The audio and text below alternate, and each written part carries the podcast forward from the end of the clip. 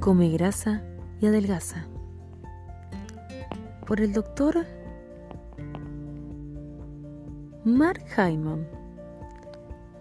¿Por qué la grasa que comemos es la clave para acelerar el metabolismo, reducir la inflamación, mejorar la función cerebral y revertir las enfermedades crónicas? Este libro va a revolucionar tu mente para una de cada dos personas que padecen enfermedades crónicas y batallan al responder, ¿qué debería comer? Este libro es para ustedes. El gran, el gran enemigo de la verdad muy a menudo no es la mentira, deliberada, artificial y deshonesta, sino el mito, persistente, persuasivo e irreal. Con demasiada frecuencia nos aferramos a los clichés de nuestros antepasados. Sometemos todos los hechos a un conjunto prefabricado de interpretaciones. Nos gusta la comodidad de tener una opinión sin la incomodidad de pensar. John F. Kennedy Introducción ¿Qué es lo mejor que puedes hacer por tu salud, peso y longevidad?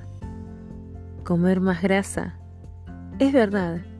Come más grasa para perder peso, sentirte bien, prevenir cardiopatías, diabetes, demencia y cáncer para vivir más tiempo. ¿Cómo es posible esto? ¿Qué nos dicen incontables profesionales de la salud y la nutrición? Prominentes asociaciones médicas e incluso el gobierno que debemos comer menos grasa porque esta engorda y provoca enfermedades cardíacas. Hemos seguido sus recomendaciones durante 50 años con fe ciega y estamos más gordos y enfermos que nunca.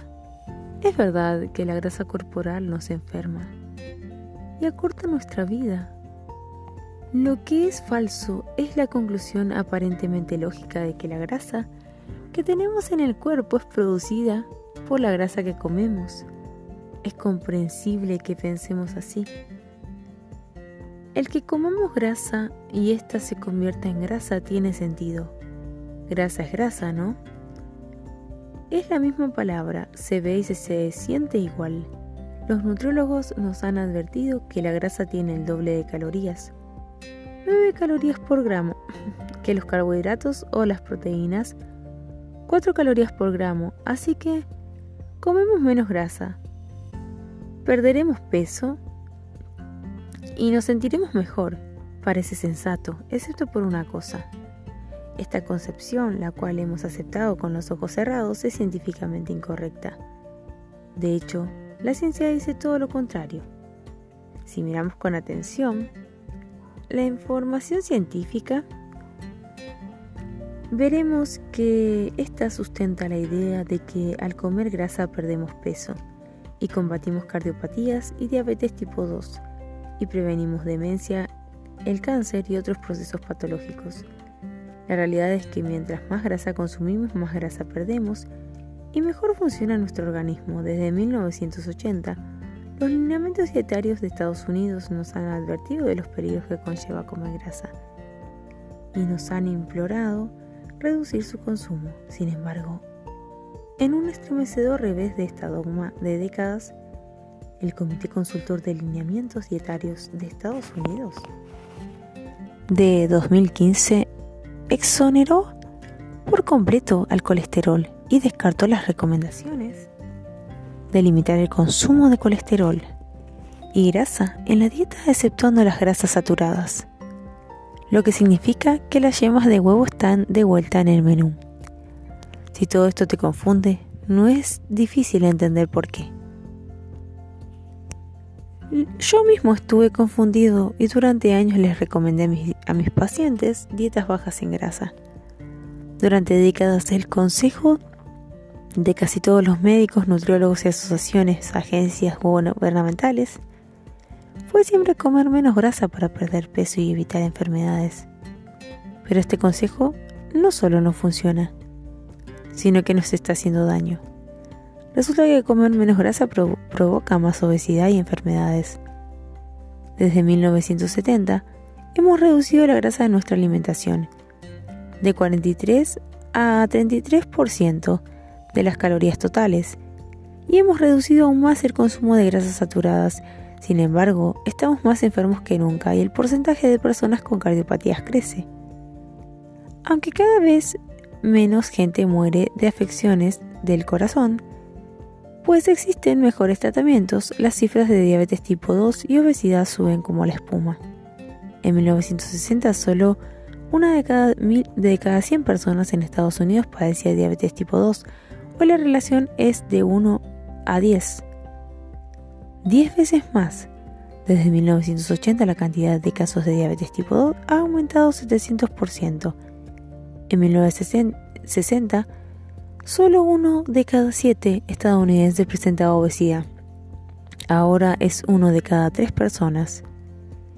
Y se proyecta que para 2050 la relación será de uno por cada dos estadounidenses. En 1980 prácticamente no existían casos de diabetes tipo 2 en niños. Para el año 2000, cerca de uno de cada 10 niños era prediabético padecía diabetes tipo 2. En 2008, cerca de uno de cada 4 adolescentes era prediabético o presentaba esto. ¿En dónde va a parar todo esto? Por desgracia, este no es solo un problema del primer mundo. 80% de todos los casos de diabetes tipo 2 se, encuentran en países en vías de desarrollo. El principal problema de salud que enfrentamos a nivel mundial es el desastre metabólico que ha derivado en una pandemia de obesidad, diabetes tipo 2 y afecciones cardíacas. La proporción de personas en el mundo que se acuestan con sobrepeso y no con hambre es de 2 a 1 aproximadamente 2.500 millones de individuos a nivel mundial.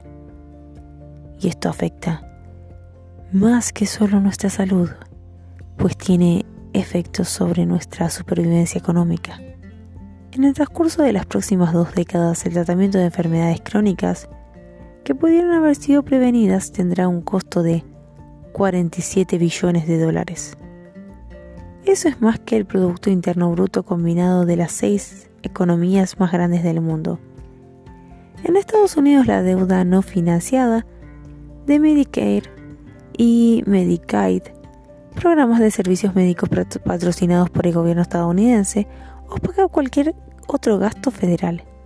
Si los costos de servicios de salud continúan incrementando, para 2040 constituirán la totalidad de los ingresos fiscales del país lo que dejaría sin fondos al, sector militar, la educación, la justicia o cualquier otra cosa. Todo esto es muy preocupante.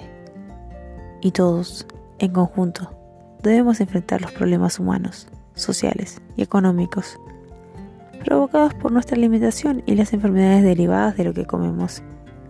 Pero antes de cualquier otra cosa, debes empezar por ti, por tu salud y por tu peso. Lo que la mayoría de la gente quiere es saber algo muy simple. ¿Qué debo hacer para estar sano, perder peso y combatir enfermedades crónicas? Esa es precisamente la respuesta que este libro pretende dar. El primer paso es poner en tela de juicio todo lo que das por sentado sobre la grasa. Este libro analiza sin prejuicios la información existente y pone la cabeza del conocimiento tradicional sobre la grasa, la de nuestro cuerpo y la que comemos. Sobre el programa, come grasa y adelgaza se divide en cuatro partes. En la primera parte, te guiaré a través de la fascinante y a veces increíble historia de cómo nos metimos en este gordo embrollo. Conocerás la verdad sobre cómo se satanizó de manera injusta e incorrecta la grasa alimenticia y por qué y cómo por fin reivindicaremos. En la segunda parte, te ayudaré a entender el confuso mundo de las grasas. ¿Qué es una grasa monoinsaturada? ¿Por qué son tan malas las grasas trans?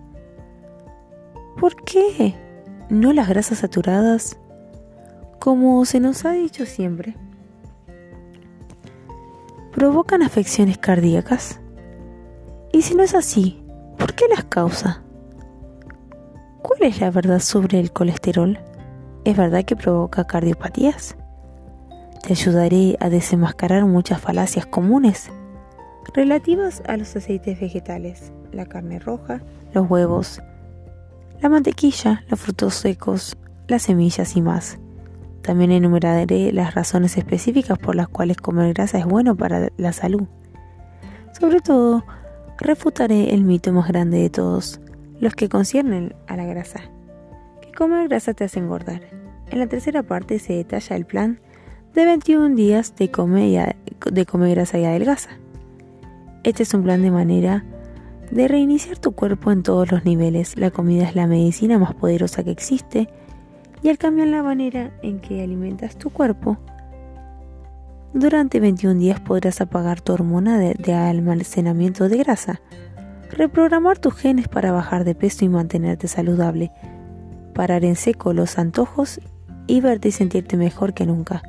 Perderás los kilos que no quieres, mejorarás tu salud y erradicarás algunos padecimientos y contrarrestarás enfermedades. Tu piel brillará, tu mente se sentirá más alerta y más clara, estará lleno de energía, te sentirás satisfecho y feliz y sobre todo finalmente te liberarás del miedo a la grasa.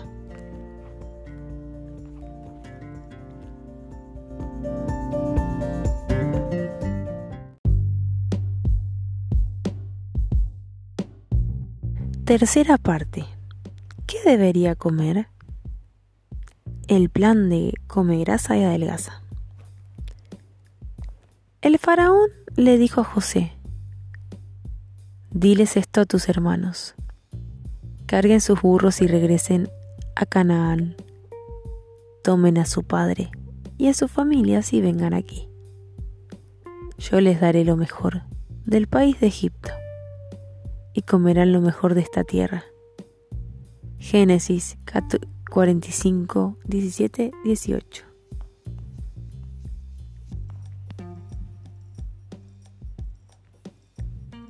Ahora que ya sabes todo sobre cómo nos metimos en este grasoso desastre, ¿por qué necesitas cambiar? La manera en que piensas sobre la comida y las grasas. Es momento de tratar con lo que realmente quieres saber. ¿Cómo puedo perder peso y mejorar mi salud? ¿Qué alimentos debo de evitar? ¿Cómo aumento las grasas en mi dieta? ¿Y qué grasas no debería consumir? ¿Qué, ¿Qué, carbohidratos debo comer? ¿Cuánta proteína necesito en realidad? ¿Cómo combato los antojos? El programa de Come, Grasa y Adelgaza responderá a estas preguntas y más compartiré contigo el programa que diseñé, que lo cambiará todo, desde tu forma de pensar hasta tu despensa, y desde tu cintura hasta tu salud en general. En tan solo 21 días sabrás no solo qué comer, sino cómo cargar tu cuerpo como combustible que en todos los niveles para que te sientas bien y te veas increíble. El programa de Comer Grasa y Adelgaza te pondrá en camino correcto para perder peso, reiniciar tu metabolismo y ser más sano. Después de los 21 días, como leerás en el capítulo siguiente, tendrás la opción de seguir con el programa para continuar con la pérdida de peso y el proceso de reparación de tu organismo o podrás hacer la transición a lo que llamo dieta vegana. La combinación de alimentaciones paleo y vegana aprobada y probada por mí, que incluye cereales integrales, leguminosas, en la fase secundaria, reintroducción de algo de gluten, lácteos y uno que otro gusto. Me concentro particularmente en la intersección entre lo vegano y lo paleolítico porque el punto medio entre los dos enfoques es la forma de comer más plausible, sensata, sustentable, deliciosa y saludablemente basada en la ciencia. También incorporo elementos de otras dietas que han probado ser saludables, como la dieta mediterránea. En esta manera de pensar en la alimentación a largo plazo, es el resultado de décadas de investigación y experiencia personal al trabajar con miles de pacientes de forma individual Comparar las dietas vegana y paleo. Uno pensaría que la investigación haría más claras las respuestas a las preguntas sobre lo que deberíamos comer, pero solo contribuye a la confusión. Estudios sobre las dietas veganas muestran que ayudan a perder peso, revertir la diabetes y disminuir los niveles de colesterol. Las dietas paleos parecen hacer lo mismo. Entonces, ¿qué deberíamos dejar? ¿Todos los productos animales y comer solo leguminosas, cereales y verduras? ¿O deberíamos comer carnes y grasas sin culpa y dejar todos los cereales y leguminosas. Ambas perspectivas tienen puntos a favor, pero por sí solas están incompletas. En esencia, los partidarios de cada bando defienden su dieta con un fervor casi religioso y citan solo estudios que validan su manera de ver las cosas. A esto llamamos picotear. Normalmente estos estudios comparan versiones de alta calidad de las dietas veganas y paleo con la dieta promedio estadounidense que está llena de alimentos procesados, azúcar, carbohidratos refinados, productos animales industriales de baja calidad y aceites refinados. Un estudio de cualquier dieta de alimentos integrales, sea vegana o paleo, obtendrá siempre muchos mejores resultados que la honrada dieta de alimentos procesados. Pero ¿qué pasa si comparamos dos dietas veganas de alimentos integrales de alta calidad. Una baja en grasas y la otra alta en grasas. Esto se ha hecho. Y la dieta alta en grasas, alta en proteínas y baja en carbohidratos y poco glicémica, Eco Atkins, Atkins tuvo mejores resultados para la pérdida y disminución del colesterol que la dieta vegana baja en grasas que no contenía frutos secos, semillas y aguacate comparar una dieta vegana que incluye papas fritas, refrescos, bagels y pasta con una dieta paleo con verduras saludables y carne de animales alimentados con pasto no sería de mucha ayuda, como tampoco lo sería comparar una dieta paleo de carne de carne de engorda, salami, y pocas verduras frescas con la dieta vegana de alimentos integrales y poco glicémica. Pero nadie ha hecho todavía el estudio que compare la dieta paleo ideal con la dieta vegana ideal. Yo creo que las dos pueden ser saludables y que algunas personas pueden obtener mejores resultados con las dietas altas en grasas basadas en plantas. LeBron James, considerado uno de los mejores basquetbolistas de todos los tiempos, lleva una dieta paleo el tenista número uno del mundo, Novak Djokovic, dejó el gluten y los lácteos, adoptó una dieta más alta en grasas y pasó de perder, de perder partidos a ganar casi todos los torneos importantes alrededor del mundo. Rich Roll corrió cinco triatlones Ironman en siete días con una dieta vegana rica en grasas. Los humanos somos sumamente adaptables, pero la pregunta más importante es, ¿Cuál es la dieta adecuada para el ser humano más importante? Tú. Sí, tú eres el ser humano más importante del mundo. Debes basar tus decisiones de alimentación y estilo de vida en cómo responde tu cuerpo. Escucha tu cuerpo. Te dirá lo que te gusta. Se necesita observación y tiempo para descubrirlo, pero tu organismo es el mejor doctor de todos. Lo mejor de, la, de lo paleo y lo mejor de lo vegano es igual a pegano. La dieta pegana combina lo mejor de las dietas paleo y vegana. Estos son principios generales con los que me rijo porque quiero vivir una vida larga y saludable. Estoy además en gran forma y en mi peso y composición corporal ideales, por lo que puedo disfrutar de una dieta más variada. Sin embargo, si quieres revertir la diabetes, perder mucho peso, revertir problemas crónicos de salud y reiniciar un sistema, entonces el programa de restablecimiento del metabolismo de come, grasa y adelgaza es el mejor punto de partida. Piensa en este plan como un programa de 21 días para reiniciar tu cuerpo, mente sana, a la configuración de fábrica. Una vez que hayas logrado tus metas, puedes ah, empezar a expandir la forma en que comer hacia la dieta vegana completa.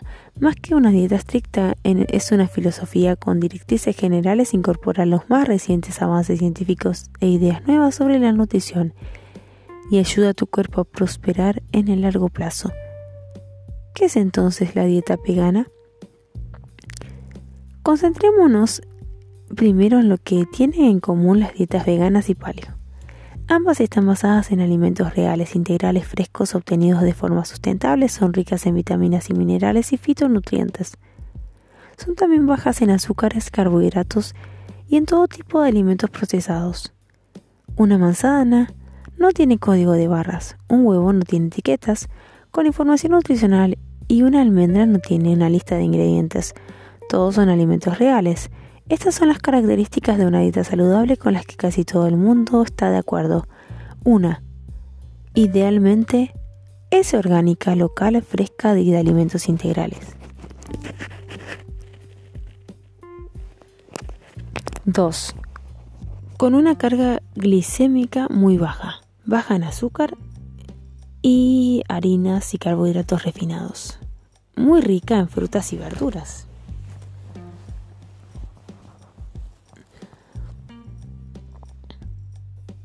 Mientras más fuertes los colores y más variedad, mejor. Aunque los defensores de la dieta paleo recomiendan comer frutas poco glicémicas como las moras. 4. Pocos o ningún pesticida, antibiótico u hormonas y sin alimentos genéticamente modificados. 5. Pocos o nulos químicos, aditivos, preservativos, colorantes, glutamato, monosódico, endulzantes artificiales y otros frankenquímicos. 6. Rica en grasas de buena calidad. Del aceite de oliva, frutos secos, semillas y aguacates, grasas omega 3 para todos. Si eres vegano y no quieres comerte nada que tenga mamá, no hay ningún problema, pero es muy importante que obtengas grasas omega 3 y no solo el AAL de las plantas. Necesitas obtener DHA directamente de alimentos en lugar de esperar que tu cuerpo convierta el AAL en DHA. La buena noticia es que puedes obtener DHA de las algas. 7. Baja en aceites vegetales refinados y procesados. El aceite de oliva extra virgen es una alternativa deliciosa y saludable. 8. Moderada en proteínas para controlar el apetito y sintetizar un músculo en especial en las personas mayores, aunque obviamente existe controversia sobre si éstas deberían venir de fuentes de proteínas animales o vegetales. 9. Alimento animal aunque claramente los vegetarianos y veganos no concuerdan en que el consumo de productos animales está bien, quienes sí lo aprueban están de acuerdo con que la carne debe ser obtenida y criada de forma sustentable, alimentada con pasto y libre de hormonas y antibióticos. 10. Pescado. Lo mismo ocurre con el pescado entre los veganos, pero si estás del lado de quienes sí comen pescado, con el consenso en que debes consumir pescados bajos en mercurio y toxinas como sardinas, arenques, anchoas, salmón salvaje y otros pescados pequeños, y evitar el atún, marlin, raba, robalo. Dado sus altos niveles de mercurio, el pescado también tiene que prevenir de pesquerías orgánicas y sustentables o pescados atrapados de forma sustentable que no debasten las pesquerías naturales, los temas controversiales. Aquí es donde la cosa se complica un poco. Estos son temas controversiales en el mundo de la nutrición y que siguen siendo discutidos. Número 1. Lácteos. Tanto en el bando de lo paleo como en el bando de los veganos. Y el de un servidor. Rechazan los lácteos y con justa razón. Si bien algunos pueden tolerarlos, para la gran mayoría contribuyen a la obesidad, la diabetes, las enfermedades cardíacas, la demencia, el cáncer. Muchos aumentan, no reducen el riesgo de osteoporosis y decir y qué decir de las alergias, el asma, el eczema, el escurrimiento nasal, el acné, el síndrome de colon irritable, aunque cierta información sugiere que pueden ser de ayuda en la regulación del peso y la prevención de la diabetes, no es claro si esto es porque quienes toman leche toma menos refrescos o bebidas endulzadas por el lácteo mismo o porque el Consejo de Lácteos pagó los estudios. Hablaremos más sobre los lácteos en la dieta en el capítulo más adelante y de por qué, exceptuando las mantequillas de vaca alimentada con pasto y el GHEE, e, no son parte del programa de comer grasa y adelgaza. 2. Cereales. Para millones de personas alrededor del mundo el gluten contribuye a la inflamación, la autoinmunidad, los trastornos digestivos, las enfermedades mentales, el autismo, la depresión, la esquizofrenia, la obesidad, las enfermedades cardíacas, la demencia, el cáncer. La celiaquía afecta a 1% de todas las personas, pero la sensibilidad al gluten puede afectar a casi el 10% a más de 30 millones de personas en el mundo, de las cuales se diagnostica a menos de un por ciento el gluten se encuentra en alimentos refinados y altamente glicémicos como el pan o los productos horneados y contribuye al, al, aumento de peso y a la resistencia a la insulina. Incluso el pan integral hace que tu nivel de azúcar en sangre se dispare, más que el azúcar de mesa. Cualquier cereal puede incrementar el azúcar en tu sangre. Para, pero los cereales sí pueden ser parte de una dieta saludable y no solo en cantidades limitadas, en particular si tienes diabesidad o si eres intolerante a los carbohidratos, para los diabéticos que quieren dejar la insulina y revertir su enfermedad, aquellos con enfermedades autoinmunes o aquellos con mucho peso, una dieta libre de cereales es una buena idea. 3. Leguminosas.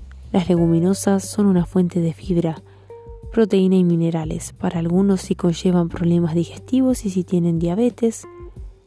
Una dieta rica en leguminosas puede impulsar al incremento en tus niveles de azúcar en sangre. De nuevo, las cantidades moderadas están bien, o sea, hasta una taza al día. Algunas personas se preocupan porque las leguminosas contienen lectinas, que pueden provocar inflamación y filatos que pueden entorpecer la absorción de minerales en comida adelgaza evitamos las leguminosas durante los primeros 21 días por razones muy similares por las que evitamos los cereales. 4. Carne. Esto no es una sorpresa, la carne es un punto de fricción para muchos ya que hablamos en detalle de la carne en el capítulo más adelante, pero la conclusión es que la investigación sobre la carne no es muy confiable porque la mayoría de los estudios no analizan la, calidad de la carne.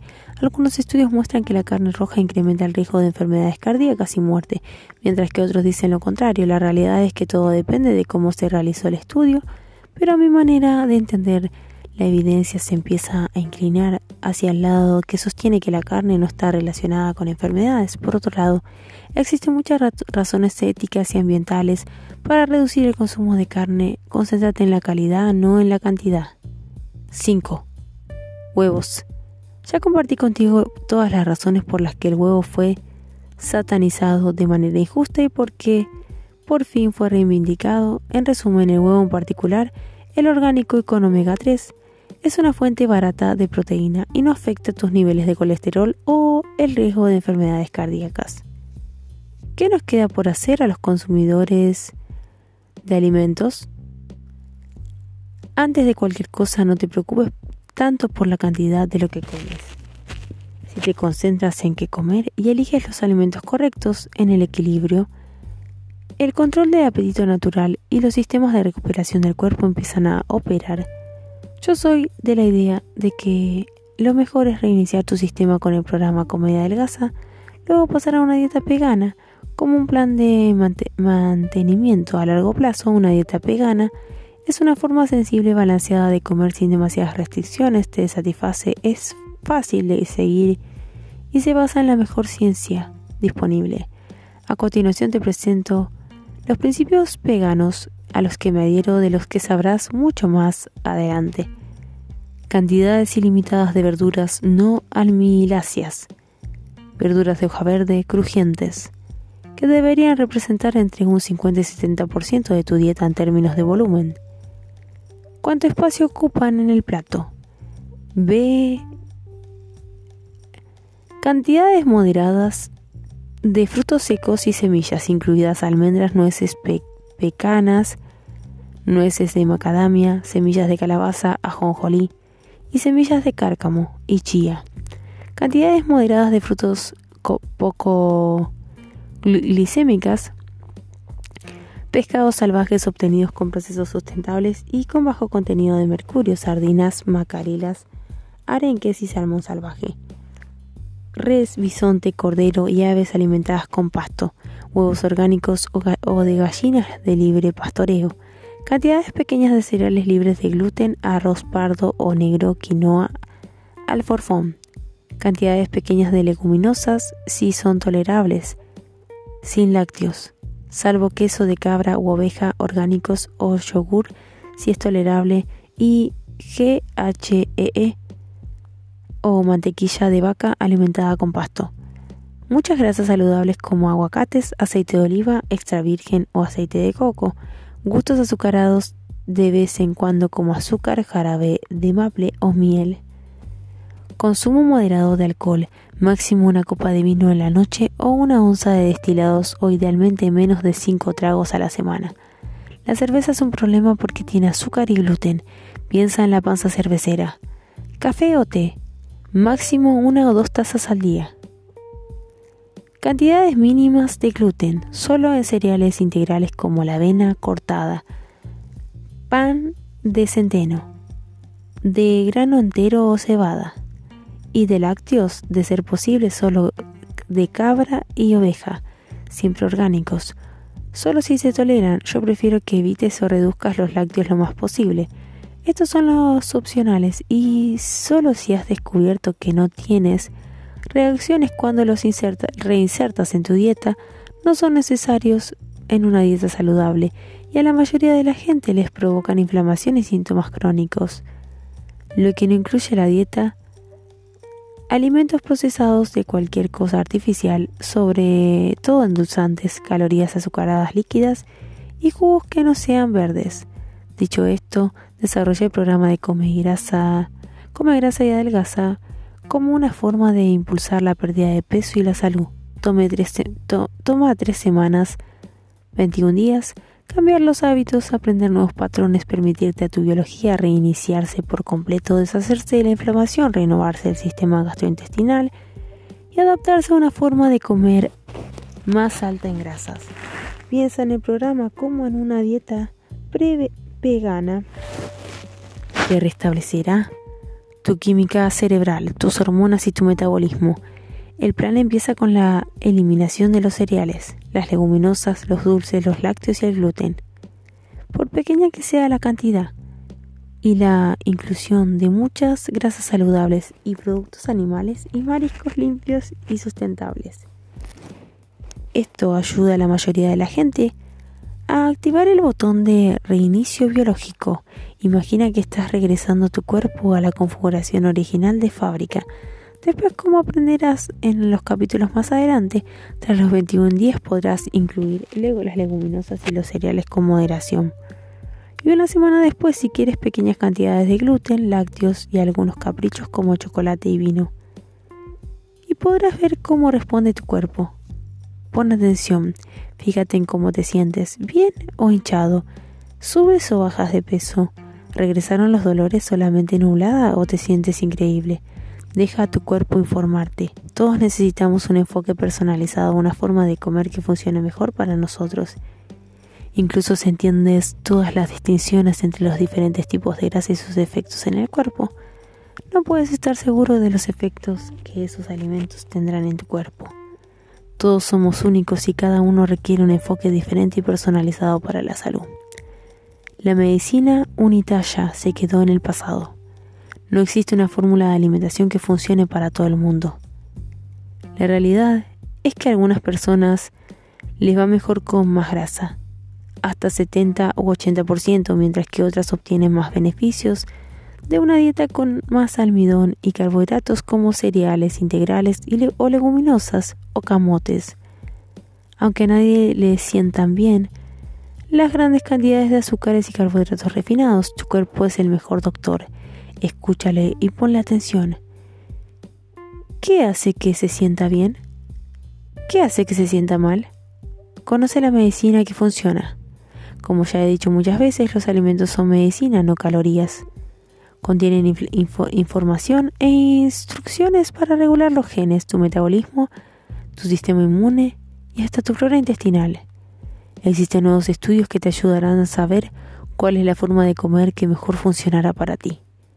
Alta en grasas y baja en carbohidratos, o menos grasa y más carbohidratos.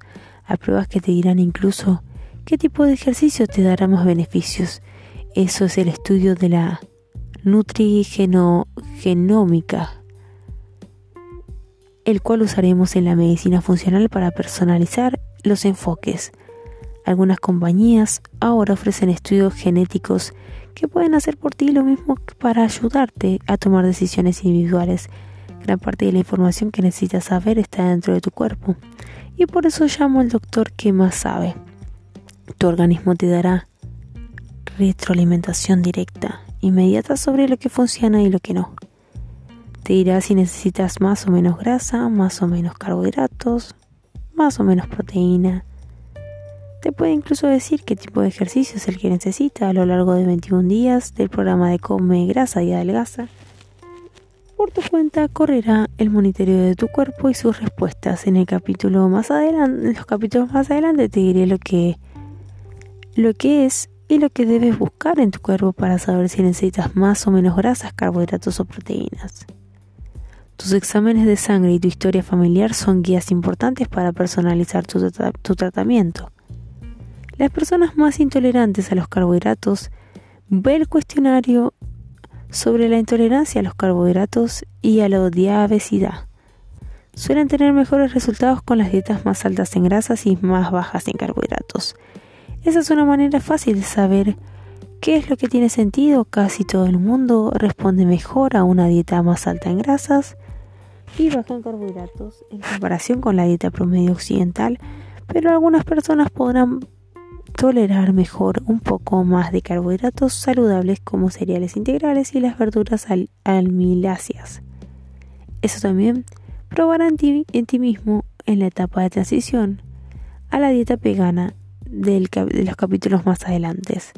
Revisar tus exámenes de sangre también puede ser de mucha ayuda para identificar la intolerancia a los carbohidratos, idealmente si necesitas hacerte una prueba de colesterol llamada RMN, resonancia magnética nuclear, un perfil de lípidos o el perfil de riesgo coronario, que varios laboratorios pueden hacer para saber el número y tamaño de tus partículas de colesterol. Todos los otros estudios de colesterol son poco específicos y ofrecen información incompleta esto es lo que debes buscar para saber si eres o no intolerante a los carbohidratos. Triglicéridos elevados por encima de 100 miligramos DL. Niveles bajos de HDL. Menos de 50 miligramos DL en los hombres y menos de 60 miligramos DL en las mujeres. Una proporción de triglicéridos a HDL mayor a 1 a 1,1 o 2, 2,1. Muchas partículas de LDL más de 1000. Muchas partículas pequeñas de LDL más de 400. Insulina elevada, más de 5 en ayunas. Niveles elevados de azúcar en la sangre por encima de 90 miligramos de L. Un nivel alto de hemoglobina. A1C. Sobre 5.5% mide el nivel promedio de azúcar en la sangre. Un examen de tolerancia anormal a la insulina el nivel de azúcar en la sangre en ayunas y niveles de insulina a los 30 minutos y una y una y dos horas después de una toma de glucosa de 75 gramos. El azúcar en la sangre en ayuno debe ser menor a 80 miligramos de L. Los niveles de glucosa a los 30 minutos, una hora y dos horas después del desayuno deben elevarse por encima de 110 miligramos de L o 129 miligramos de L. La insulina en la ayunas debe tener entre 2 y 5 y 5. Cualquier cifra superior a 10 es muy elevada. Los niveles de insulina tras 30 minutos, una hora y 2 de ingerir alimentos deben ser menores a 25 o 30. Una cantidad mayor a 30 es indicativa de algún tipo de grado de resistencia a la insulina. Si tienes niveles anormales en, los, en estos estudios, es posible que tengas mejores resultados con una dieta más alta en grasas y baja en carbohidratos. Si todos son normales, entonces podrás incluir en tu transición hacia la dieta vegana más verduras almiláceas, saludables, cereales integrales y leguminosas. Puedes monitorear estos valores y ver cómo afectan distintas maneras de comer. Estudiar tus genes. Muchos de nosotros quisiéramos culpar a nuestros padres o a nuestros genes por nuestros problemas de peso o de salud. Sería muy fácil decir que, que tienes genes de obesidad o de diabetes. Que porque tus padres tenían diabetes y sobrepeso, tú también lo tendrás. Pero el mundo de la genética es bastante más complicado. Todos tenemos aproximadamente 20.000 genes. Cerca del 99% de nuestros genes son idénticos a los de todos los demás seres humanos. El otro 1% es el que nos hace únicos.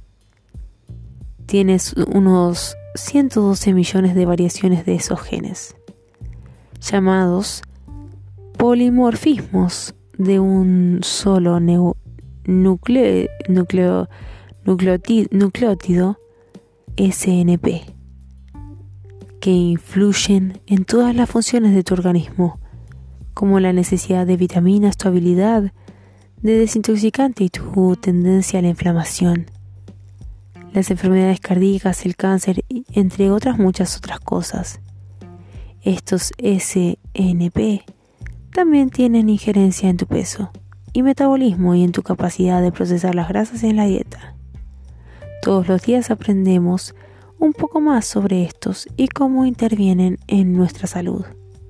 Hoy en día sabemos lo suficiente como para usar estudios genéticos para ayudarnos a personalizar nuestro enfoque de salud y nutrición. Pronto podremos tomar una muestra, mandarla al laboratorio y por unos cientos de dólares conocer nuestro genoma completo y emparejar nuestra alimentación, suplementación y necesidades de ejercicio con nuestros genes para optimizar las funciones del organismo y metabolismo hasta 40 o 50% de la varianza en el peso corporal entre las personas puede deberse a factores genéticos, razón por la que las personas diferentes responden diferente a las dietas.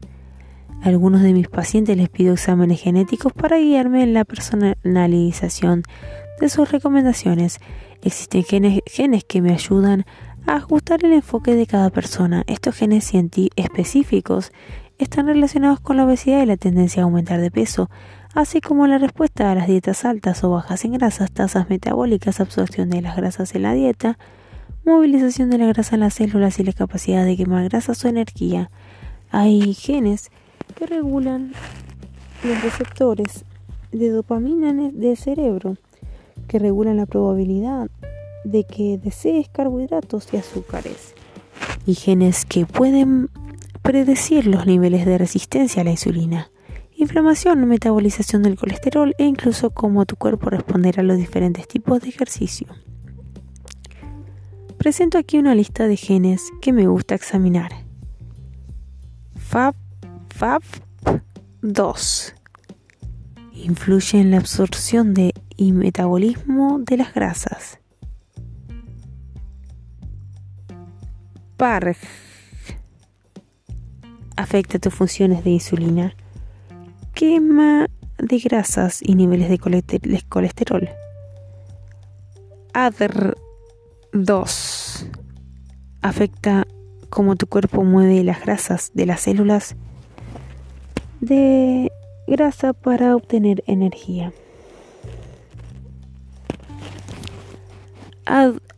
ADRP 3 afecta cómo tu cuerpo descompone la grasa. APOA regula los, tus, triglicéridos. APOA 2 influye en el riesgo de la obesidad, colesterol en el metabolismo, el riesgo de enfermedades cardíacas y el riesgo de diabetes. MC4R afecta tu ingesta y gasto de energía y el control del apetito.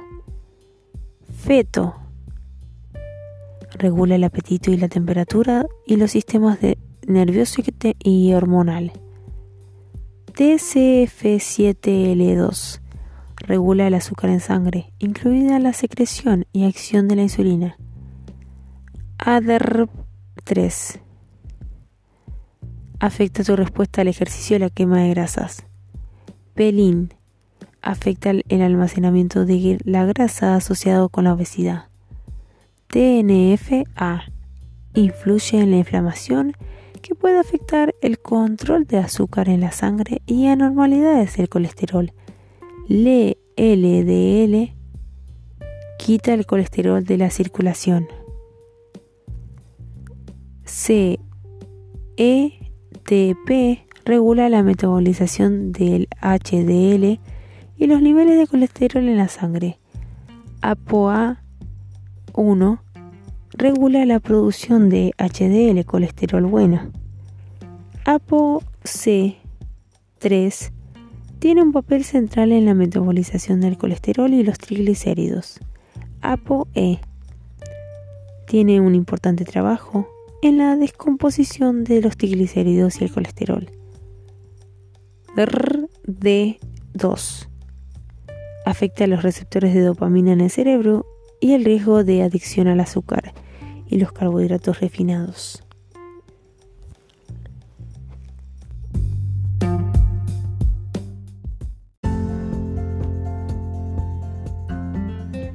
Dado que tengo un interés excesivo, o mejor dicho, me ocupo de esto, quiero que prestes atención en esto. Esta área y la historia familiar que tengo, porque hay enfermedades cardíacas y tendencia a niveles elevados de colesterol, quise saber qué mostraban mis estudios. Revisemos mis estudios para ver cómo esto puede tener una aplicación práctica en la personalización de tu enfoque de salud. En general, descubrí que soy un afortunado genético Solo tuve un gen que me ponía en riesgo de ser intolerable a los carbohidratos, el PLIM. Esto no me sorprendió, pues ya había notado que cuando comía azúcares o carbohidratos refinados, aumentaba la grasa en mi abdomen. También tengo la variación del gen MC4R, lo que me hace propenso a comer más es algo de lo que me tengo que cuidar. Mis, triglicéridos son un poco más elevados que de lo que esperaba, considerando lo limpia que es mi dieta diaria. Fue esclarecedor saber que tengo los genes APOA5 y APOA3. Me ayuda a saber que mi dieta debe contener más aceite y AGMI y menos carbohidratos. Conforme avances en el programa, no olvides escuchar a tu cuerpo. ¿Cómo te sientes? ¿Estás perdiendo peso? ¿Han aumentado tus niveles de energía? ¿De forma significativa? ¿Tienes menos dolores y molestias? ¿Tienes más claridad mental? Recuerda, el mejor indicador de lo que funciona y lo que no funciona es tu propio cuerpo. Sobre, el programa. Bienvenido a los 21 días que no solo cambiarán la forma en que piensas y te sientes con respecto a comer grasa, sino que alterarán para siempre la forma en que te sientes y con tu aspecto a tu con respecto a tu cuerpo y, al cuidado de tu salud y tu bienestar. Ya no tendrás que preguntarte qué comer ni cuándo comer. Aprenderás los secretos que te darán la confianza reveladora que proviene de saber que tienes el control de la medicina más potente que existe, lo que está en el otro extremo de tu tenedor. El programa de Come grasa y adelgaza se divide en tres frases, en tres fases. Fase 1. Siente las bases. Fase 2. El plan de come grasa y adelgaza. Y 3. El plan de transición. La fase 1 es la preparación, la cual harás en los dos días previos al comienzo del programa.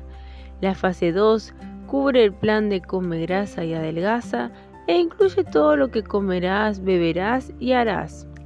La fase 3 plantea tres opciones para el plan de transición, las cuales te darán un mapa a seguir por el resto de tu vida. Fase 1. Sienta las bases. Es imposible construir un edificio sin primero sentar las bases sólidas, que es justo lo que harán en los dos días previos a comenzar el plan de come grasa y adelgaza. Durante estos días harás lo siguientes. Renovarás tu cocina, al diablo con lo malo y adentro lo bueno. Te llevaré de la mano por los pasos que necesitas para prepararte para tener éxito en la cocina y en la mesa. Taclearás tu miedo a la grasa. Es un desafío para los seres humanos renunciar a las creencias arraigadas, sobre todo las que no, las que no nos tatúan en la frente, como el miedo generalizado a la grasa. Pero debemos renunciar a ellas si queremos triunfar. Y sé que ahora has aprendido la verdad sobre las grasas, estás listo para el desafío. Te daré preguntas a contestar para ayudarte a desarrollar cualquier bloqueo mental que interfiera en tu camino. Abastecerás tu caja de herramientas, además de los comestibles que conseguirás como parte de la renovación de la cocina. Hay varios implementos que necesitarás obtener, incluyendo un par de tenis, para hacer ejercicio como debes haber imaginado, y suplementos alimenticios. Te proporcionaré una lista de pendientes para que te asegures de tener todo lo que necesitas para triunfar. Fase 2. El plan de come grasa y adelgaza. Para cada uno de los 21 días del programa incorporarás los siguientes componentes a tu rutina.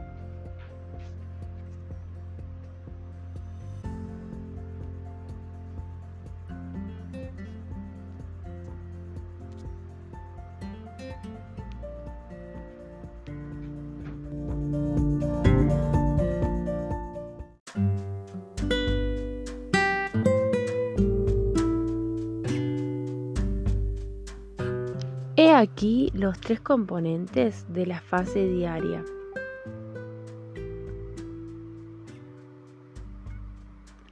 1. Nútrete. Todos los días disfrutarás tres deliciosas comidas y dos refrigerios opcionales, los cuales quizás no necesites porque la grasa disminuye el hambre. Sin importar si eres novato en la cocina o chef profesional, encontrarás en el capítulo, en el capítulo 16 montones de recetas que van a satisfacer tu hambre y harán felices a tus papilas gustativas. También te daré lineamientos sencillos para preparar comidas hiper simples, así como para no fracasar cuando salgas a comer. Para completar este aspecto del programa, también tomarás a diario los suplementos alimenticios que recomiendo en la fase 1. Energízate. 2. La mejor forma de producir energía, paradójicamente, es gastándola. Mover tu cuerpo, sin importar tu nivel de condición física, es bueno para la mente, el cuerpo y el alma. Es el apartado Energízate. Te daré consejos y lineamientos específicos para hacer ejercicio como parte de este programa y optimizar así tus resultados. Y número 3, rejuvenece. Dos cosas pueden sabotear con facilidad tus intentos por ser saludable y perder peso. El estrés sin liberación y el sueño inadecuado. Las piedras fundacionales de una vida llena de energía, alegría y salud y placer son una buena comida, del el movimiento, la relajación, el desestresamiento y el sueño. Las últimas dos no pueden ser ignoradas. El estrés te el estrés te programa literalmente para subir de peso y enfermarte. Provoca que tu cuerpo produzca cortisol, la hormona del estrés que promueve el almacenamiento de grasa corporal, los antojos de azúcar y la compulsión al comer. Y la falta de sueño o la mala calidad del mismo instiga a las hormonas que te hacen sentir hambriento y almacenar grasa. En el capítulo 13 te daré estrategias para mantener el estrés a raya y dormir como un bebé.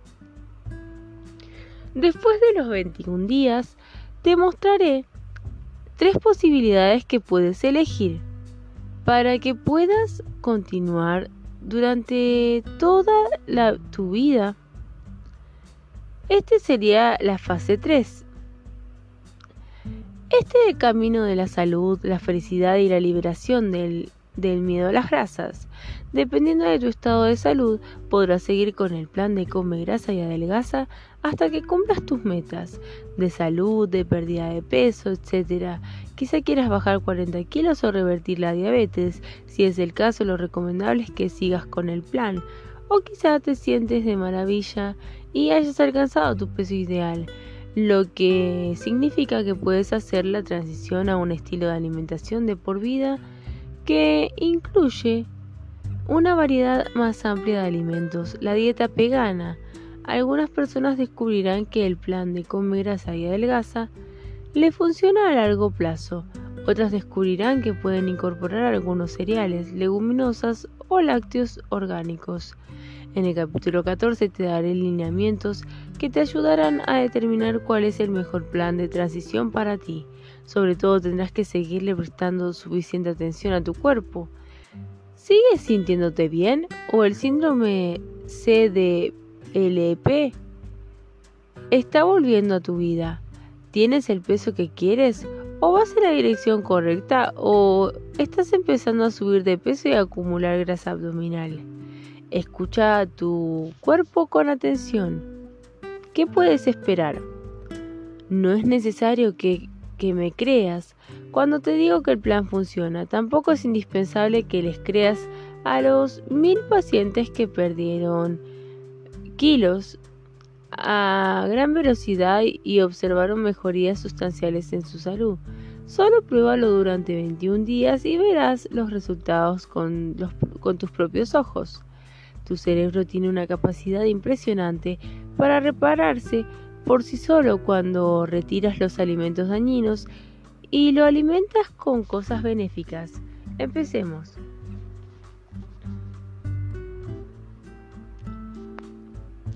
La fase 1. Sienta las bases.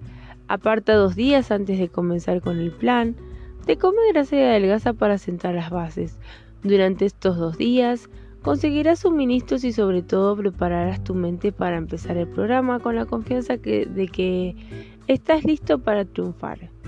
Si recuerdas la historia que te conté en la primera parte sobre cómo metimos en este gordo embrollo, recordarás que todo lo que se resumía a dos pasos en falso. El primero fue que a través del miedo nos instigaron a sacar la grasa de la dieta y el segundo fue que la reemplazamos con altas cantidades de azúcar, carbohidratos refinados y falsos alimentos tóxicos. No hay tal cosa como comida chatarra. Hay chatarra y hay comida, punto. Sin embargo, el programa de Come Grasa y Adelgaza, vamos a retroceder estos dos pasos para que reclames tu salud, pierdas peso con facilidad y revitalices por dentro y por fuera en todos los niveles. Remodela tu cocina. La cocina promedio es un lugar aterrador que ha sido secuestrado por la industria alimentaria. Por desgracia, la mayoría de los estadounidenses ya no comen comida, sino sustancias procesadas industrialmente que parecen comida, franque alimentos, los cuales están saturadas de grasas trans dañinas, jarabe de maíz alto en fructuosa, glutamato monosódico, endulzantes artificiales, colorantes, aditivos conservantes, conservadores, pesticidas, antibióticos y proteínas alimenticias novedosas y alergenos derivados de la modificación genética de los alimentos. A estos les llamamos antinutrientes porque literalmente se roban los nutrientes que nuestro cuerpo necesita para sobrevivir y prosperar. El juego de los ingredientes. Toda la comida industrializada contiene los mismos ingredientes procesados, jarabe de maíz alto en fructuosa, harina, sal, grasas hidrogenadas, glutamato monosódico, colorantes, aditivos y conservadores. Estos han sido comprimidos en versiones modeladas de distintos colores, formas y texturas, pero que contienen casi siempre los mismos ingredientes. Si taparas la foto del empaque de los alimentos procesados y solo miraras las etiquetas, te costaría mucho trabajo distinguir qué son. Y no no podrías distinguir entre unas Pop Tarts y una pizza. Esto debería bastar para que nos detuviéramos y reflexionáramos. ¿En serio vale la pena introducir esas cosas a nuestros cuerpos? Los Institutos Nacionales de Salud de los Estados Unidos gastan 800 mil millones de dólares al año intentando descubrir la causa de la obesidad. Mm, ¿Podrá ser que el estadounidense promedio consuma 13 kilos de papas a la francesa, 10 de pizza, 11 de helado, 215 litros de refresco, 11 kilos de endulzante artificiales, 1.2 kilos de sal, 90 mil miligramos de cafeína al año, distribuidas en, 200, en 2.700 calorías diarias. Consumimos alrededor de 69 kilogramos de azúcar, 66 de harina blanca, 270 de lácteos al año por persona en este país a mí no me parece ningún misterio porque hay una crisis de obesidad. Tendremos a considerarlo alimentos convenientes, sin embargo. ¿Qué tan conveniente es estar deprimido, tener sobrepeso y sentirse agotado o tener que tomar múltiples medicamentos para enfermedades relacionadas con el estilo de vida, como cardiopatías, depresión y reflujo? ¿Qué tan conveniente es perder entre 7 y 14 años de tu vida simplemente por lo que comes? Tengo que concederle a la industria alimentaria que es muy lista. Se ha abierto paso intencional y astutamente a nuestros hogares al fomentar que deleguemos nuestra alimentación. Suena como una forma tentadora de ahorrar tiempo y energía, pero ese mismo enfoque ha derivado en una cascada de problemas. Cuando la comida se cocina en una fábrica, por lo regular carece de nutrientes, fibra y sabor auténtico y está saturada de azúcares, grasas, grasas, sal y calorías. Hemos criado al menos dos generaciones de niños que no saben cómo cocinar desde cero con ingredientes reales y que pasan más tiempo viendo programas de cocina que cocinando. Estos alimentos han secuestrado nuestras papilas y nuestra química cerebral. ¿Sabías que se ha demostrado que el azúcar de los alimentos procesados son ocho veces más adictivos que la cocaína? Por lo mismo que se apropian con facilidad de nuestro cuerpo, mente y alma. La buena noticia es que a la vuelta de la esquina hay una vida de abundancia y vitalidad. De hecho, está en tu propia cocina. La salud es el hecho humano más básico y nos lo han arrebatado. Es hora de recuperarlo, lo cual aprenderás a hacer en este libro. nos han convencido de que es desgastante, costoso y difícil de comer bien, pero yo estoy aquí para demostrarte que disfrutar alimentos frescos y naturales es fácil, asequible y delicioso, y te pondrá en la ruta hacia la salud y la felicidad. El plan de comer grasa y adelgaza no es una dieta, es un estilo de vida, de alimentación, que celebra los alimentos verdaderos y naturales. Se trata de diversión, placer, deliciosidad y alegría y no de una, de una privación ni de sufrimiento. Todos queremos despertar cada mañana sintiéndonos bien y disfrutar la vida. El programa de Comer Grasa y Adelgaza te dará eso y más. Cocinar para sanar. Se cree que el tiempo y el dinero son mayores obstáculos para una buena alimentación. Ninguna de las dos cosas es cierta. Hemos creído los indiciosos mensajes comerciales que nos dicen, mereces un descanso, Mejor dejemos descansar, dejémonos descansar de sus mentiras. Los estadounidenses pasan ocho horas al frente de una pantalla. Cada uno de nosotros pasa un promedio de dos horas al día en Internet. Algo que hemos encontrado tiempo para hacer a pesar de que no era una actividad habitual hace 20 años. Lo que nos falta no es tiempo para cocinar, sino la educación, las habilidades básicas, el conocimiento y la confianza para hacerlo. Si no sabes qué comprar, ni cómo cocinar una verdura, ¿cómo vas a alimentarte o alimentar a tu familia? Una familia que conocí, cuya historia te presentaré en un momento, me demostró que no es falta de deseo, sino que la prisión de la adicción a los alimentos, el terrorismo alimentario y la falta de conocimiento es lo que nos mantiene capturados, pero hay una salida.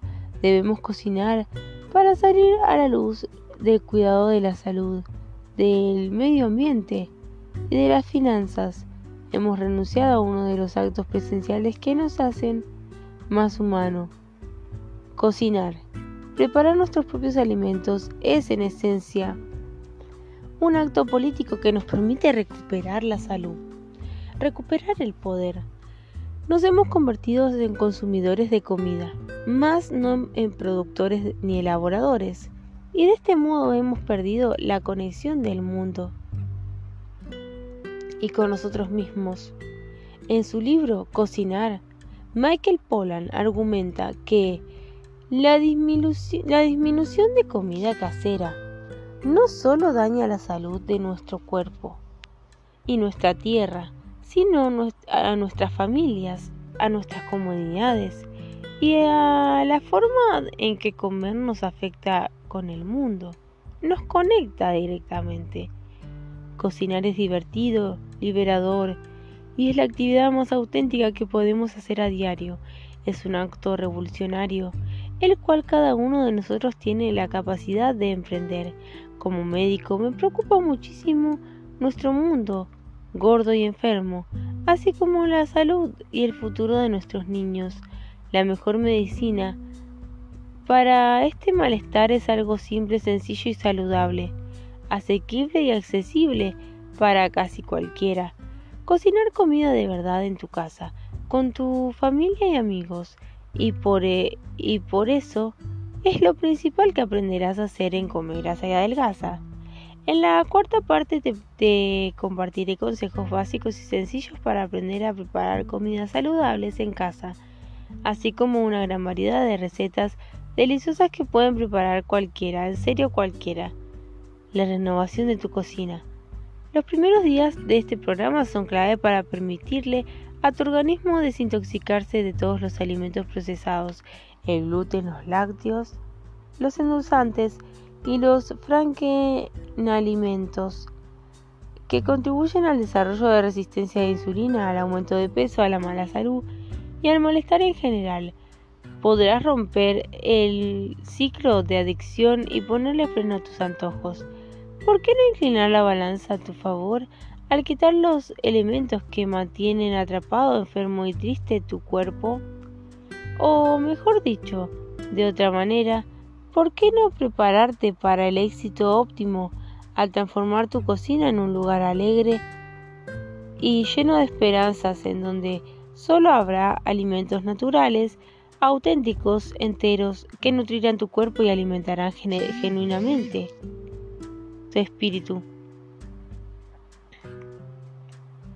Aparta unas cuantas horas durante esta fase para desintoxicar tu cocina de los artículos enumerados a continuación. No vayas a guardarlos, tíralos a la basura. Si tienes un, momento de pánico, no te preocupes. Los reemplazaremos de inmediato con alternativas saludables, deliciosas y que te dejará más satisfecho. Estos son los principales falsos alimentos que deben irse. Podrás reincorporar algo de azúcares a la lista de falsos alimentos eh, después de 21 días, pero el resto de estas cosas no deberían ser consumidas por los humanos ni por ningún ser vivo. Todos los alimentos falsos, al decir alimento falso me refiero a todo lo que no sea integral, auténtico y fresco. Esto incluye cualquier cosa que venga en bolsa o en caja, con excepción de alimentos reales que vienen enlatados, como sardinas o tomates conservados solo en agua y sal Deshazte de cualquier cosa que tenga conservantes, aditivos o colorantes, o que esté procesado de alguna manera. Manda al diablo las botanas procesadas, las cenas congeladas y sobre todo, cualquier cosa que se anuncie como baja en grasas o libre de grasa. Todo lo que diga tiene sabores naturales puede sonar bien, pero también puede contener gluten. Más adelante explicaré ¿Por qué debemos evitar el gluten en el plan de come grasa y adelgaza?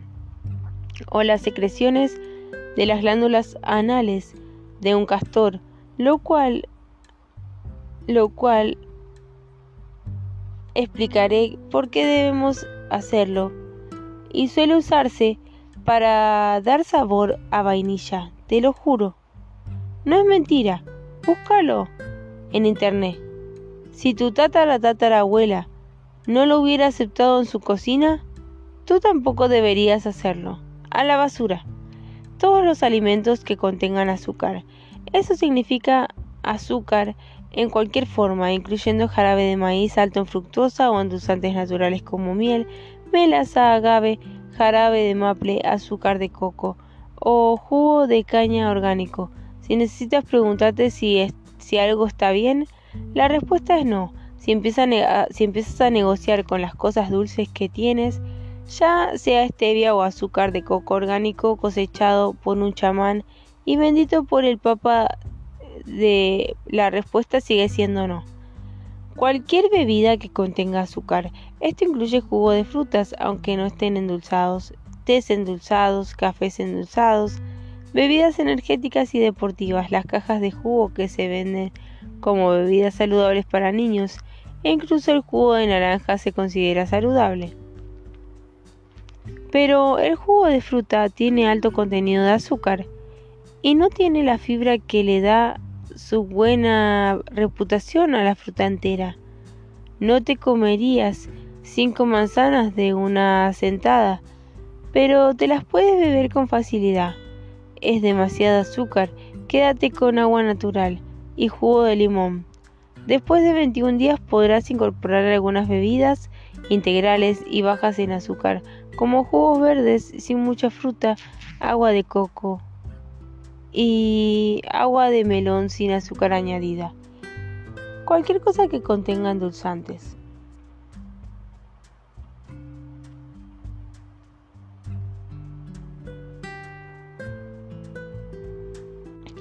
Es así de fácil. Quiero que prestes atención en esto también.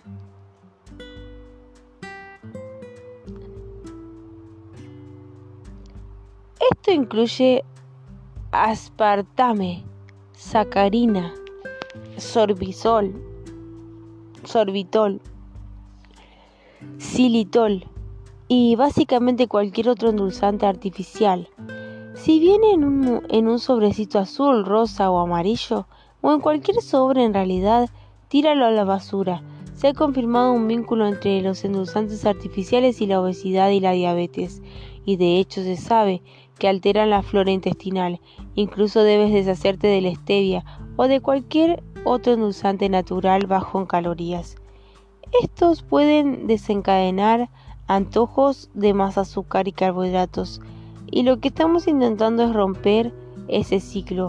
A la larga podrás incorporar algo de stevia si lo toleras, pero no durante los primeros 21 días. Cualquier cosa que contenga grasas hidrogenadas o aceites refinados de origen vegetal, como aceite de maíz o de soya. Como ya sabes, estos contienen ácidos grasos omega 6, que son inflamatorios, los cuales queremos evitar. Obtendrás suficiente omega 6 de los frutos secos, los alimentos de origen animal y hasta del aceite de oliva, pero querrás evitar todos esos aceites hechos en una fábrica, el aceite de oliva, el aceite de coco extra virgen, el ghee o la mantequilla de vaca alimentada con pastos serán tus opciones saludables de aceites durante este programa, pues contienen grasas saludables que promueven la pérdida de peso y la salud óptima. Aunque sea tentador decir, estaré bien si evito las cosas que no son parte del programa, te recomiendo mucho que no te saltes este paso fundamental. Otros alimentos a evitar. Durante los próximos 21 días también evitarás todos los productos con gluten los lácteos, excepto la mantequilla de vaca alimentada con pasto o el ghee, los cereales y las leguminosas para facilitar el proceso de desintoxicación y de sanación para obtener los máximos beneficios de las grasas saludables que comerás. Los lácteos, a excepción de los de la vaca alimentada con pasto, o la mantequilla clarificada, el gluten y los cereales como el arroz, la quinoa, el mijo, el cereal suelen causar intolerancias alimenticias y la inflamación resultante. La inflamación es la causa central de casi todos los procedimientos y enfermedades crónicas, desde el asma y las alergias hasta las cardiopatías, la diabetes tipo 2, incluso el cáncer, la depresión y el autismo. Las leguminosas también contienen componentes inflamatorios que no son ideales para problemas de azúcar en la sangre, porque tienen alto contenido de almidón. Como aprenderás en el capítulo 14, después de 21 días de reincorporar estos alimentos si lo deseas, pero solo después de darle la oportunidad a tu sistema digestivo de sanar. Si prefieres no eliminarlos por completo de tu cocina, al menos apártalos de tu vista durante 21 días del programa. Una excepción solamente. Si tienes lácteos no orgánicos, deshazte de ellos de inmediato. Están llenos de hormonas, antibióticos y compuestos inflamatorios. Si tienes harinas refinadas como harina de trigo o de arroz, es probable que también quieras tirarlas a la basura. Puedes elegir reintroducir algunos de ellos en la fase 3, sobre la cual hablaremos en el capítulo 14. Si al leer esta lista de elementos sientes un poco de pánico, piensa que no estás solo. He conocido y trabajado con miles de personas que se han sentido igual que tú y que estaban convencidas de que no podrían renunciar a, los dulces, las botanas procesadas, el refresco, etc. Sin embargo, te prometo que será mucho más fácil de lo que te imaginas. He diseñado científicamente este programa para garantizar su éxito. Recuerda que la grasa alimentaria es el mayor asesino de antojos. Mantendrá tus niveles de azúcar en la sangre balanceados por más tiempo y evitará los picos y las oscilaciones de azúcar y glucosa. Investigaciones más recientes han estudiado también el efecto de antojos en las adicciones y en los centros de formación de hábitos del cerebro. Mientras que el azúcar estimula los antojos y la adicción, la grasa los impide. Genial.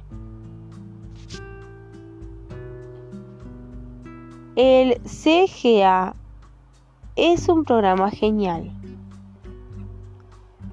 Nunca me imaginé que vería una gran diferencia en mi vida. En apenas tres semanas, ni que me sentiría de maravilla. Ayer incluso rechacé el postre con facilidad y sin arrepentirme. Gracias por darme herramientas para hacer los cambios que necesitaba en mi vida y mi salud. Pamela Barrett. ¿Puedo beber café?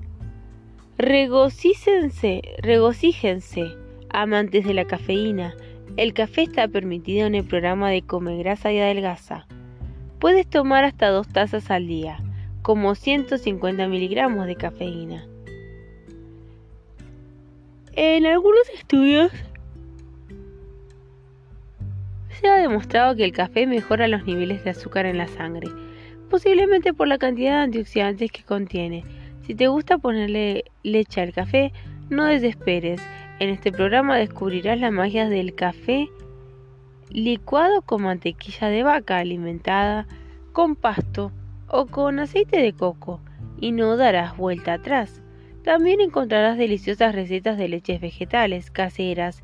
En la cuarta parte no necesitarás beber café, café ni cafeína en este programa.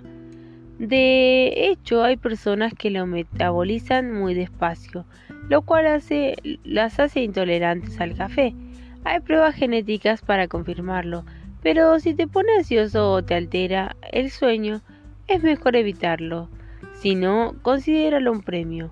La, la revolución en la cocina de una familia en particular si te da inseguridad o nervios pensar si podrás enfrentar la renovación de tu cocina y de cocinar y de comer, permíteme tranquilizarte contándote una historia. Te prometo que si esta familia puede, reconstruir su cocina, su salud y su cintura, tú también puedes. Tuve la oportunidad de entrañablemente de visitar a una familia muy enferma y con mucho sobrepeso en, en Carolina del Sur, uno de los peores desiertos alimenticios de Estados Unidos, como parte de la filmación de la película Fed Up, una película de la industria alimentaria que no, que no quiere que veas la industria alimentaria. Si no la has visto, búscala en Netflix o en iTunes. Esta experiencia me ayudó a comprender el triste estado de la cocina estadounidense convencional y cómo una renovación sencilla, acompañada de lecciones de cocina fácil, puede marcar una diferencia crucial entre la buena salud y el riesgo auténtico de muerte. Cuando conocí a esta familia en 2003 estaban en crisis. Su lista de dificultades era larga, obesidad mórbida, prediabetes, insulina renal, discapacidad, dificultades económicas y desesperanza ante la imposibilidad de salir de la espiral descendente, la cual afecta a más de 150 millones de estadounidenses adultos y decenas de miles de niños que luchan con la carga física, social y financiera de la obesidad y sus complicaciones, el costo de la obesidad y las enfermedades relacionadas con ella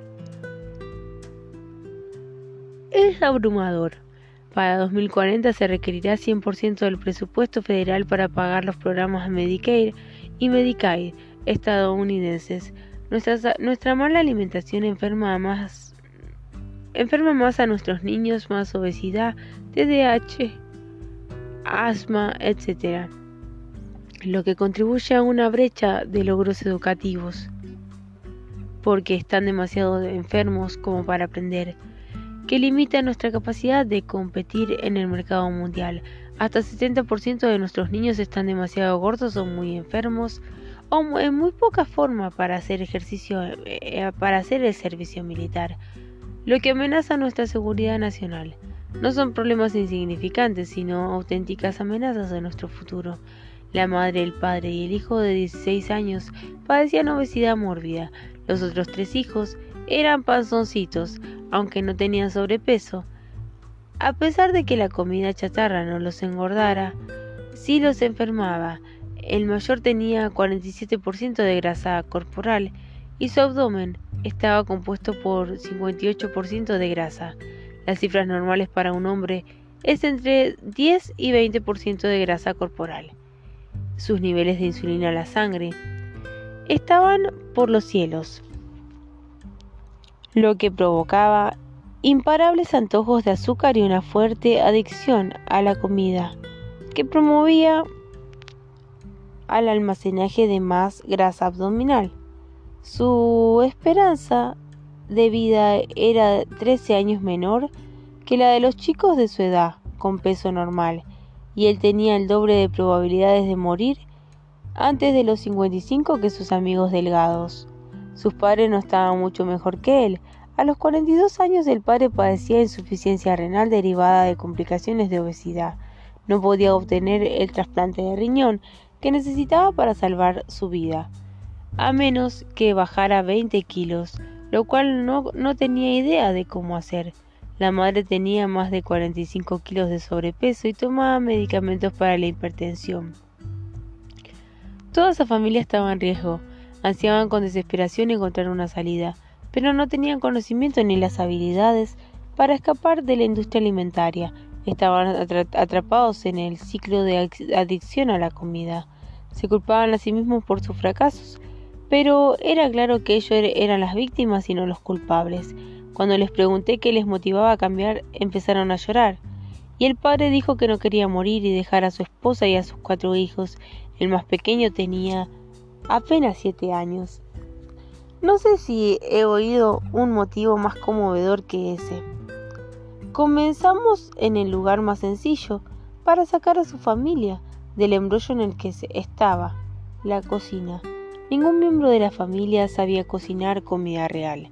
No sabían cómo recorrer los pasillos de comestibles, comprar comida ni revisar las etiquetas, igual que muchos estadounidenses se dejaban llevar por la publicidad de las etiquetas de los alimentos procesados como bajo en grasas, dietéticos, sin grasas trans y de trigo integral.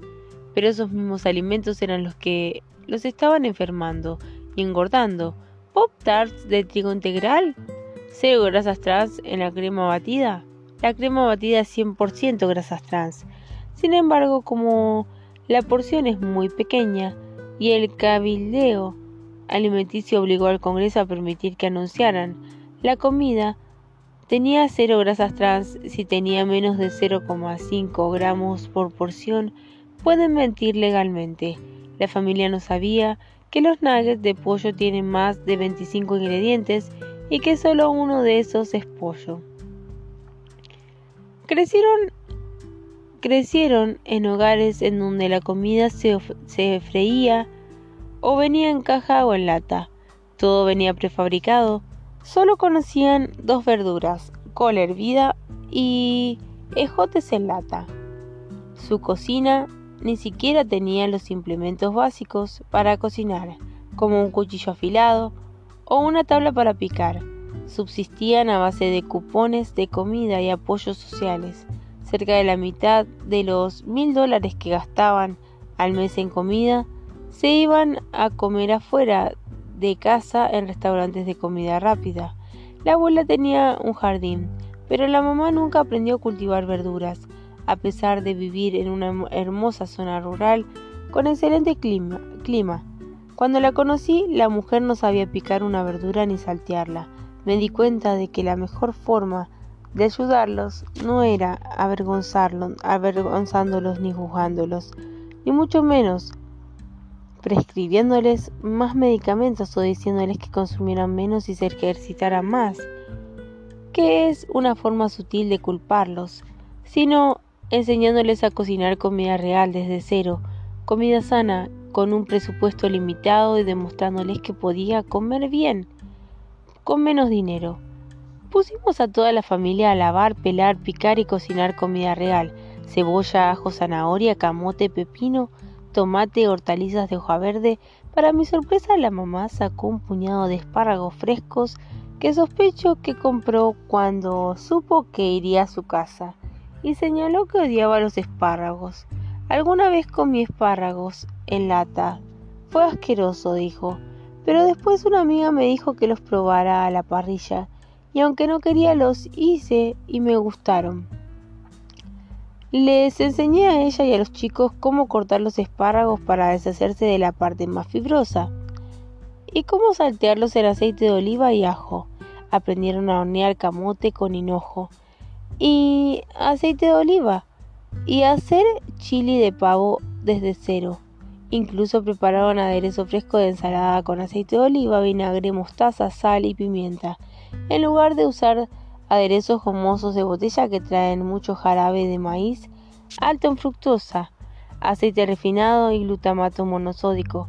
Mientras cocinábamos, los chicos entraban corriendo a la cocina, pues los aromas del chili y los camotes al horno los alejaron de sus videojuegos. Eran olores que nunca habían tenido en su cocina. Todos comieron felizmente y se sorprendieron de lo deliciosa y satisfactoria que era la comida casera.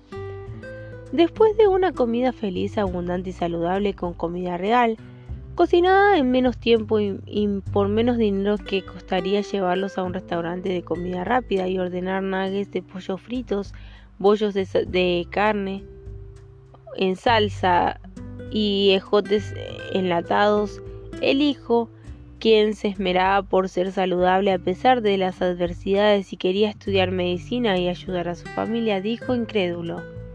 Oiga, doctor Hyman, ¿usted come comida real como esta con su familia todas las noches? Le aseguré que en efecto así era. Volví a casa.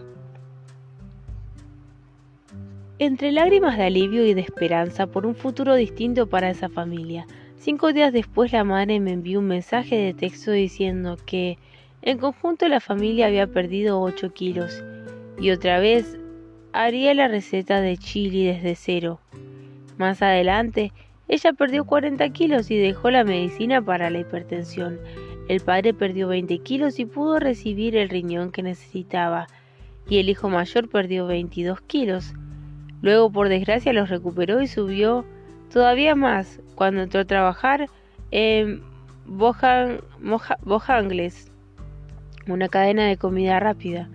Como él dijo, fue como poner a un alcohólico a trabajar en un bar, sin embargo más adelante rectificó su camino. Como verás, podemos terminar con un embrollo, una cocina a la vez. Una comida a la vez. Teclea tu miedo a la grasa. Realmente recibimos una visita, una visitante en casa, una mañana. Entró a la cocina para saludar justo cuando yo estaba preparándome un café antibalas, una bebida especial creada por mi amigo Dab Spray, que contiene café licuado con mantequilla de vaca alimentada con pasto y aceite MCT. Encontrarás la receta aquí. Le ofrecí prepararle uno, pero ella me miró horrorizada y dijo, ¿eso no engorda? Es probable que antes de leer este libro tú habrías dicho o pensado exactamente lo mismo, Incluso ahora, después de saber la verdad sobre la grasa alimenticia, es posible que sigas siendo escéptico con respecto a comer cosas engordadoras, como la mantequilla, frutos secos, aceite de coco, de oliva y porciones generosas de aguacate. Después de que te talará décadas la cabeza, el mantra de libre de grasa Sé que una vez que des el salto y pruebes el programa te convencerás, pero ahora te quiero, quiero eliminar de raíz cualquier obstáculo mental que pueda estarse interponiendo entre tú y, el, y tu éxito. Aparta algo de tiempo durante los dos días de la fase inicial para poner por escrito tus respuestas a las siguientes preguntas en lugar de solo contestarlas mentalmente. El acto de escribir te hace responsable pero también te permite regresar a esas primeras respuestas al final del programa para medir tu progreso. Quiero que pongas pausa en este audiolibro y vayas por una hoja y anota estas preguntas.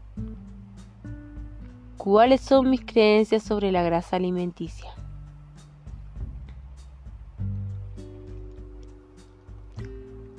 ¿Cómo me sentí al leer la historia de que como cultura nos acostumbramos a rechazar la grasa y dejamos entrar los alimentos procesados a nuestra vida?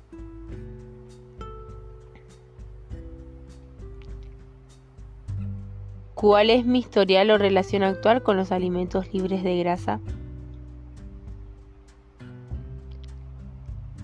¿Cómo me hacía sentir comer estos alimentos?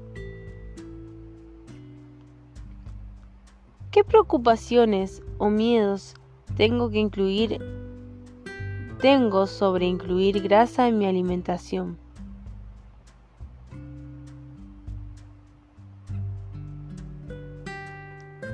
¿Cómo puedo enfrentar dichos miedos o inquietudes? ¿Por qué quiero iniciar este programa?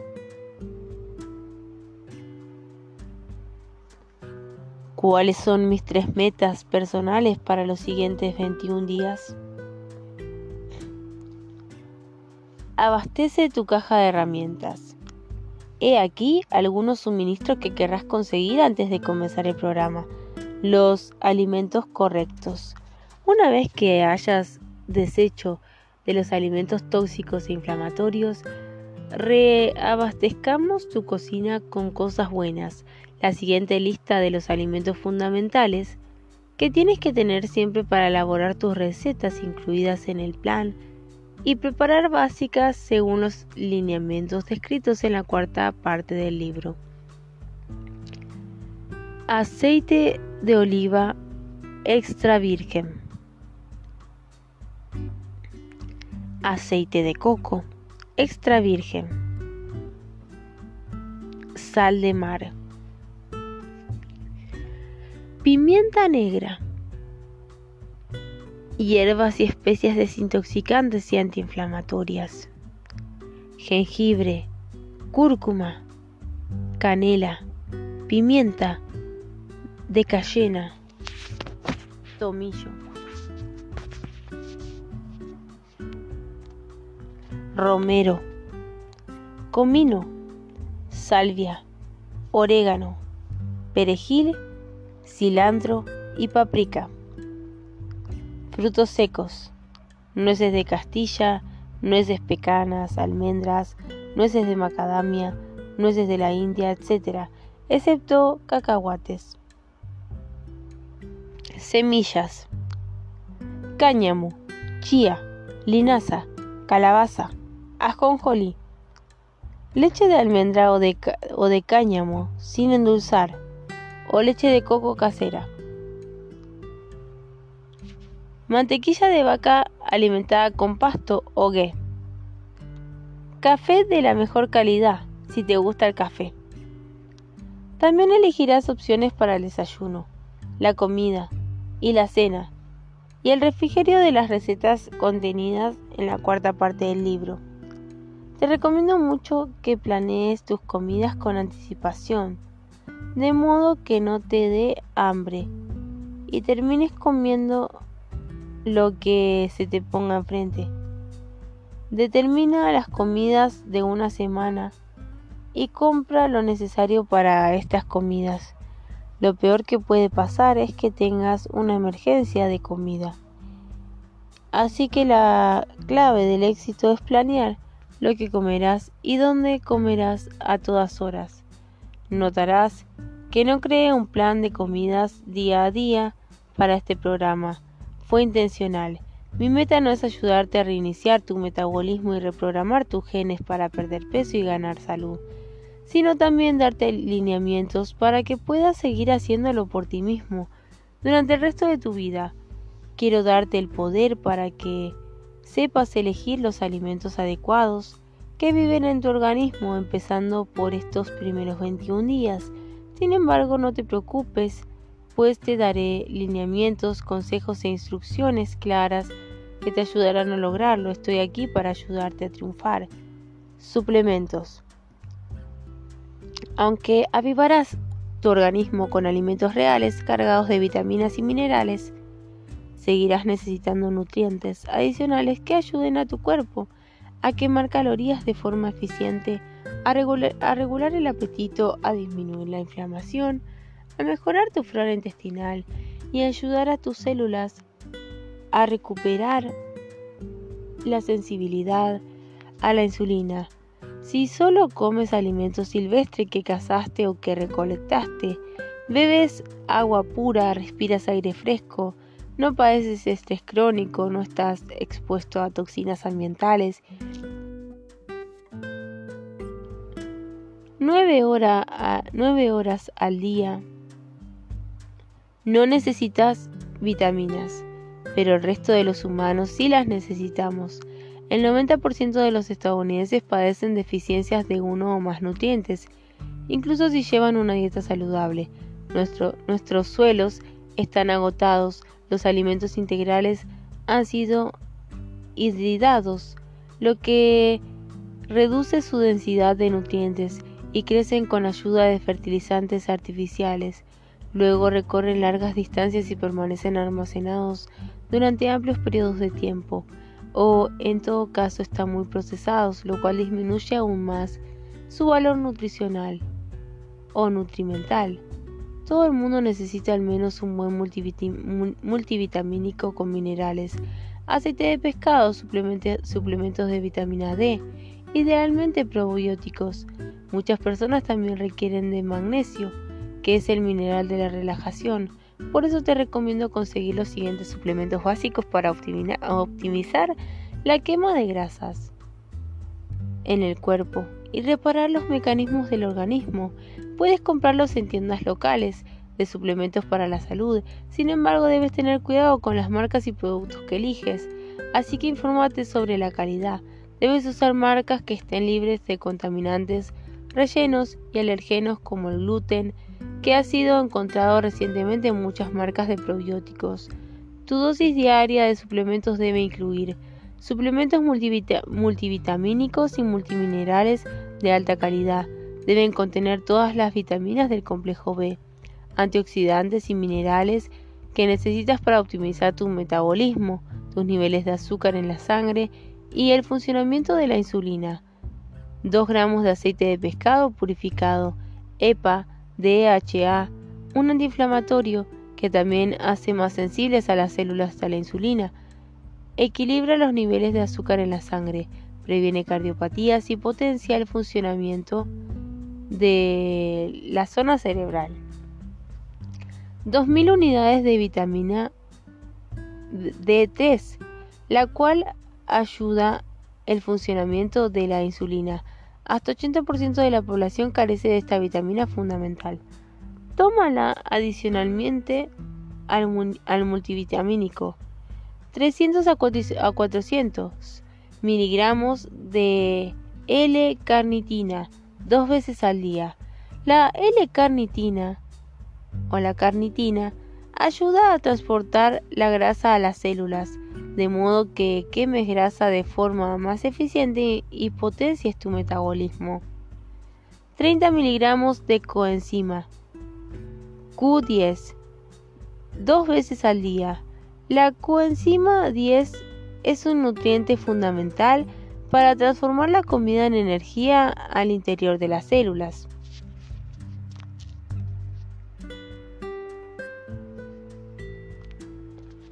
100 a 150 miligramos de glicinato de magnesio, una cápsula dos veces al día.